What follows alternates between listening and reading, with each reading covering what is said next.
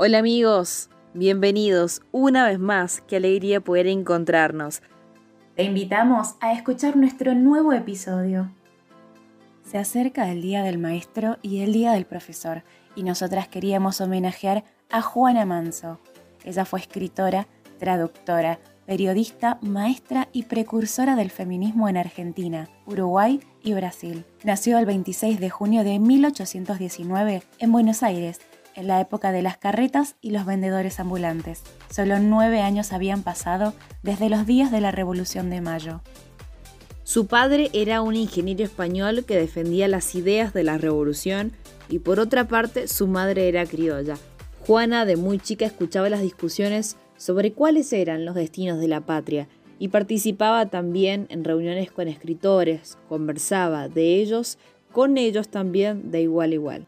Ella aprendió muy pronto a leer y a escribir y a veces recitaba en las reuniones que eran muy populares.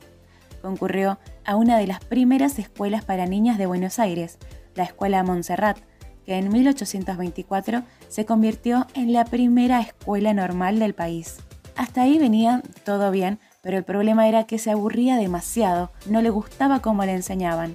Entonces decidió seguir estudiando por su cuenta y a los 14 años tradujo dos libros al francés. Cuando Juan Manuel de Rosas gobierna en Buenos Aires, la familia Manso huye a Montevideo. Allí, Juana crea en su propia casa una escuela para niñas. Cuando Rosas pacta en ese entonces con el gobierno de Montevideo, ella y su familia se tuvieron que ir a Brasil. Tenía tan solo 22 años cuando quería implementar nuevos métodos de enseñanza. Lo que logró fue llegar a dar clases particulares de español y de francés, y a su currículum, además de dar clases de aprender y enseñar, nunca faltaron estudios extras, como fue el aprender en la música y el teatro también. Más tarde, Juana conoce a un talentoso violinista y compositor portugués, se enamoran y a los tres meses se casan.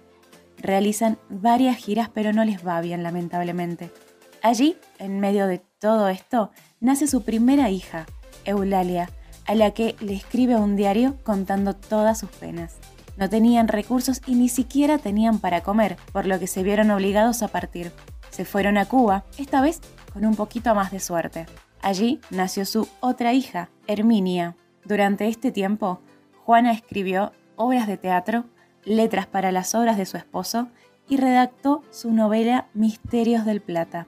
Finalmente regresaron a Brasil, donde dictó clases de idiomas para las familias acomodadas, participó en la vida cultural de Río, escribió obras de teatro y fundó, atención con esto, fundó con otras mujeres el primer periódico feminista, donde expuso sus ideas sobre los derechos e igualdad de la mujer y la educación popular, entre otros temas. También incluyó su novela Misterio del Plata, Simultáneamente, mientras ocurría todo esto, se separó de su esposo y como en Buenos Aires ya no gobernaba Rosas, decidió retornar al país.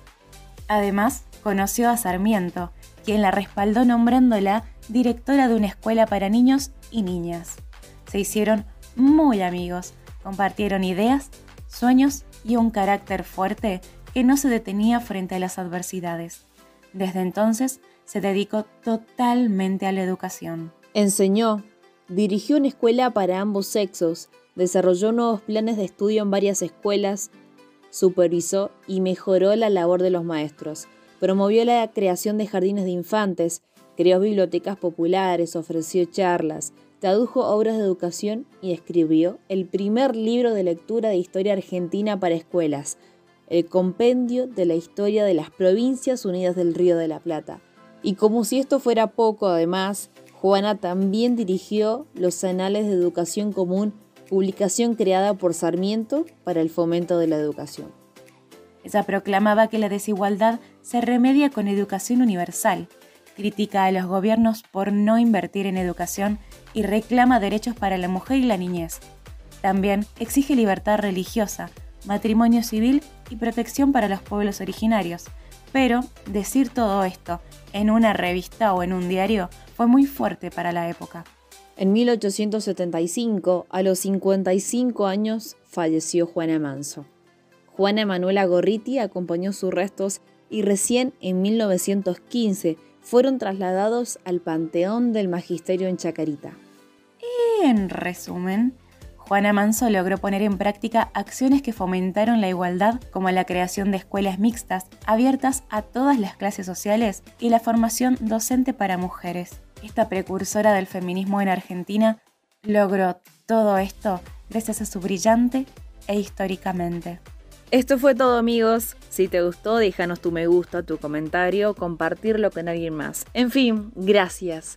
Gracias por escucharnos. Entérate de más historias en Instagram arroba histórica-mente podcast. Hasta la próxima.